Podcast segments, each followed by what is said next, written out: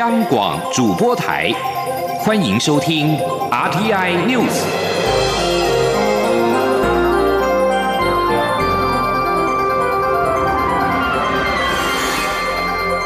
听众朋友您好，欢迎收听这节央广主播台提供给您的 RTI News，我是张顺祥。国产 COVID-19 疫苗正在进行第二期的临床实验，却传出。目前六十五岁以上高龄者收案进度落后，恐怕会影响到既定的疫苗施打进度。卫福部长陈时中今天对此表示，未来是科学数据，可以考虑先开放让其他年龄层施打。请央广记者江昭伦的报道。有媒体报道，国产疫苗实验收案卡关，高端疫苗部分六十岁以上的收案进度落后。卫福部长陈时中六号上午出席卫福部庆祝国际妇女节活动前，面对媒体询问时表示，不排除先开放让其他年龄层施打。陈时中强调，过去各类疫苗施打也都有分年龄施打的情况。陈时中说。对，这里面我们看起来就是一般年龄层的这进度，我们不会说是全部都完成，我们当然是能够希望全部都完成，好才来哈做一个开始，好，但是我们的 EUA 也可以选择不同的年龄层，就让它先上路，只要是科学的数据是完整的，我们让它先上路，当然还是希望能够同时的上路了哈，那这样对高龄者的保护是会比较好。对于民众担心施打疫苗恐出现副作用，陈时中强调。施打任何疫苗，人体一定会出现反应，有些是免疫反应，部分民众可能出现头痛、肌肉疲劳等副作用，都是预期内的反应，民众不用太担心。他建议民众在施打前先向医师咨询，包括自身是否对食物或药物过敏，由医师评估后再做施打，避免出现严重不良的反应。中国面台记者超伦台北采访报道。早教公投新闻：真爱早教公投第二阶段连数突破五十万份，政府高度重视。农委会主委陈吉仲八号将跟环保团体沟通。对此，行政院长苏贞昌今天受访的时候表示，这是环保与环保之间的抉择。政府的态度始终是希望全力保护早教，而且能够兼顾稳定供电。记者王维婷的报道。早教公投第二阶段联署达到门槛，府院党启动多管道沟通。曾经研究早教议题的农委会主委陈吉仲，八号将与抢救大潭早教行动联盟召集人潘中正、台湾公民参与协会理事长何宗勋等人当面沟通。早教议题延烧，行政院长苏贞昌六号受访时表示，这并非经济与环保的对抗，而是环保和环保的抉择。政府的态度始终是尽全力保护早教，同时稳定供电。苏奎表示，蔡英文总统上任后缩减第三天然气接收站的开发面积，未来也会成立基金，尽全力保护早教。苏贞昌说：“啊，这个议题。”不是经济跟环保对抗，而是环保跟环保的抉择。政府的态度始终就是希望能够尽全力保护早教，同时一定要稳定供电，因为电也是民生、工业、科学园区所绝对必要的。那我也会请相关部会持续的和民间大家关心问题的人士来沟通。一定尽量让大家完整的知道资讯。水情告急，苏贞昌表示，政府盘点全国战备水井，已经启动一百多口，希望能解决民生用水需求。苏奎说，经济部水利署等单位去年就开始准备水情应应工作，包括前瞻基础建设中海水淡化、水库清淤等工作都发挥效果。苏贞昌呼吁民众节约用水，因为老天何时下雨还不知道，只有做好节水，才能撑得更久。中央。广播电台记者王维婷采访报道：真爱早教公投第二阶段连数达到门槛，民进党副秘书长林非凡今天表示，将与环保团体和公民团体沟通。林非凡强调，早教的保护并不是经济跟环境二元对立，而是两种不同的思维，也就是在减煤、降低空屋与早交保护之间的权衡。记者王威婷的采访报道。早教公投第二阶段联署突破门槛。媒体报道，在蔡英文总统指示下，民进党副秘书长林非凡和民进党立委洪胜汉协命负责与环团沟通。林非凡五号在脸书发文表示，所谓的沟通并不是单向的说明或说服，而是聆听民间团体或青年社群的想法，让决策者有更全面决策的依据。林非凡六号出席民进党国际部举办的新南向在台湾冬令营活动开幕式受访时表示，早教公投议题并不是环境与经济之间的对抗，而是在能源转型过程中，在降低空污与保护早教两种环境思维的权衡。林非凡说。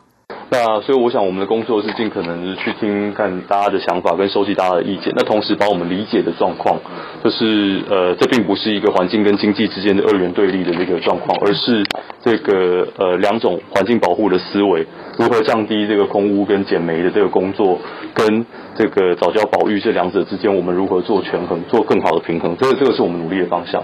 林非凡指出，过去一段时间，有许多关心早教的朋友都曾经找上他和洪胜汉表达看法，且民进党也对保护早教尽很大的心力，把国民党提出两百多公顷的方案，大幅缩减开发面积，到只有原本方案的十分之一。另外，台湾激进党立委陈柏维罢免案第一阶段联署过关，媒体追问是否会忧虑后续效应，例如影响民进党立委吴思瑶。对此，林非凡表示不乐见罢免成为被滥用的工具，希望在野党停止这样的行为，让民主回到正轨。中央广播电台记者王威婷采访报道。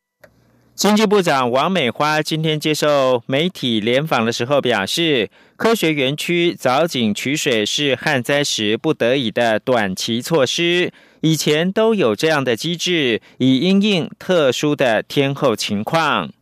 中南部水情吃紧，外界关注科学园区用水问题。王美花上午在桃园市龙潭区陪同行政院长苏贞昌出席三四五 KV 桃。板桥龙潭线竣工启用典礼时表示，原本就有井取水会有很明确的管理，不需要的时候就会封掉。他说，六十五年来首次没有台风侵袭，前瞻基础建设计划中水环境建设持续增加各措施，淡水建设要历时非常多年，有长期建设，也有短期的调度。政府有盘点水建设，本来就有规划因应异常气候的短、中、长期措施。至于行政院农业委员会农田水利署西首大甲镇南宫七号举办其余法会，王美华表示，这是安定民心，大家分头做。经济部该做的水部分就是协调调度。蔡英文总统今天以录影的方式，在卫福部举办的国际妇女节庆祝活动上发表谈话。总统指出，他内心有一个期待，希望在每个专业领域里面，女性杰出的表现不必刻意的被当成是样板，而是可以成为自然的敌手。希望有一天翻开报章杂志，不再有看到“女强人”的字眼。总统并且鼓励所有台湾美丽的女性都能够成为自己喜欢的自己，成为与众不同的自己。央广记者张昭伦报道。卫福部六号举办 Feel No Fear 无畏的力量勇气论坛，提前庆祝三月八号国际妇女节。总统蔡英文与行政院长苏贞昌都以录影方式表达祝福与期许。总统首先向全国每位姐妹说声妇女节快乐。他指出，这几年在台湾各个领域都有许多认真敬业的女性，透过坚持和勇气打破僵化的反应。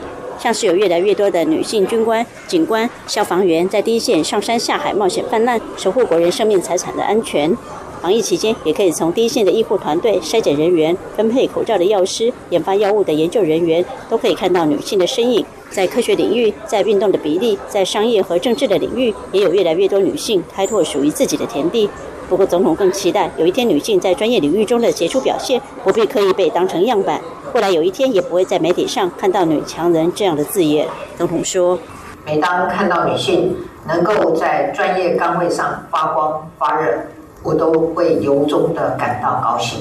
不过我心里有个更大的期待，那就是在每一个专业领域，女性杰出的表现不必刻意的被当成样板，而是可以成为自然的、理所当然的存在。我也希望有那么一天，翻开报章杂志，不会再看到“女强人”这个词汇，正如同我们从来不会看到“男强人”这三个字。总统表示，突破性别刻板印象，实现性别平权，政府也会用行动来带头努力。很多的改变是从很微小的地方开始，例如去年国庆典礼后，他特别在脸书上和大家介绍，其实从二零一六年开始，典礼的礼宾人员就不叫做金钗了，礼宾人员男女都有，不是哪个性别的专利，女性不会只有一种形象。总统也希望在未来政府的大型典礼开幕剪彩活动，礼宾人员不要只有单一的性别，大家都要致力于打破性别的刻板印象。总统指出。今年妇女节，卫福部的论坛主题是 “Fear No Fear”，无畏的力量，就是希望鼓励女性勇于挑战，突破性别的框架。他相信每一位坚毅美丽的台湾女性都能够拥有这股力量。祝福所有女性都可以成为自己喜欢的自己，成为与众不同的自己。中国面台记者张伦台北送报道。国际新闻：美国白宫宣布，台裔哥伦比亚大学教授吴修明将加入白宫国家经济委员会。担任总统科技与竞争政策的特别助理，吴修明专长包括了反托拉斯法，预料将对抗网络科技巨头。白宫五号宣布，吴修明将出任白宫国家经济委员会，担任总统拜登的科技跟竞争政策的特别助理。吴修明的父亲吴明达来自台湾。曾在二零一一年担任美国联邦委员会的高阶顾问的吴修明，目前是哥伦比亚大学的法学教授，学术专业包括了反托拉斯法、版权与电信法，对科技巨头垄断采的是鹰派的立场。白宫发言人沙奇五号在例行记者会表示。拜登已经表明要着手解决包括了大型科技公司在内的滥权问题。吴修明将能够协助推动这项议程，包括了科技平台引发的经济跟社会的挑战，促进竞争、解决垄断跟市场力量等议题。媒体则是预测，吴修明的任命显示，拜登政府准备对亚马逊、苹果。脸书跟谷歌等科技龙头的规模与影响力开刀，包括了与国会合作立法强化反垄断法。世界卫生组织 WHO 五号表示。疫苗全球取得机制 COVAX 下周将对另外三十一个国家分配一千四百四十万剂，俗称武汉肺炎的二零一九冠状病毒疾病 COVID-19 疫苗，但呼吁人们不要因为自满而浪费了疫苗带来的希望。这项由世卫主导。旨在为贫穷和中等收入国家提供疫苗的机制，已经在本周启动，并且已经对二十国出货超过了两千万剂的疫苗。但是，世界卫生组织担心，人们认为全球展开疫苗的接种行动，意味着这场危机已经结束。那么，COVID-19 大流行的浪潮可能还会持续。世卫的秘书长谭德赛批评富裕国家囤积疫苗，表示让全球易受伤害人民受到保护，才是符合所有人的利益。此外，欧盟为了重振受到重创的观光业，计划在夏天来临之前推动疫苗护照，方便接种过的民众度假。不过，世卫以接种不代表不会传染他人为理由反对。位在地中海的希腊跟奥地利等欧洲国家，为重振 COVID-19 重创的观光业，最近极力宣传疫苗护照的好处。以上新闻由张顺祥编辑播报。我是小客阿包医生吴汉蒙。不管是温江大哥或是乘客，都要遵守相关的防疫规定。第一，车内全程佩戴口罩；第二，尽量避免交谈及饮食；第三，可以打开窗户，保持通风；第四，非必要不要乱碰触车内其他地方。付款时也可以使用优卡或行动支付。下车后一定要记得用肥皂洗手或干洗手消毒，降低感染的风险。搭乘交通工具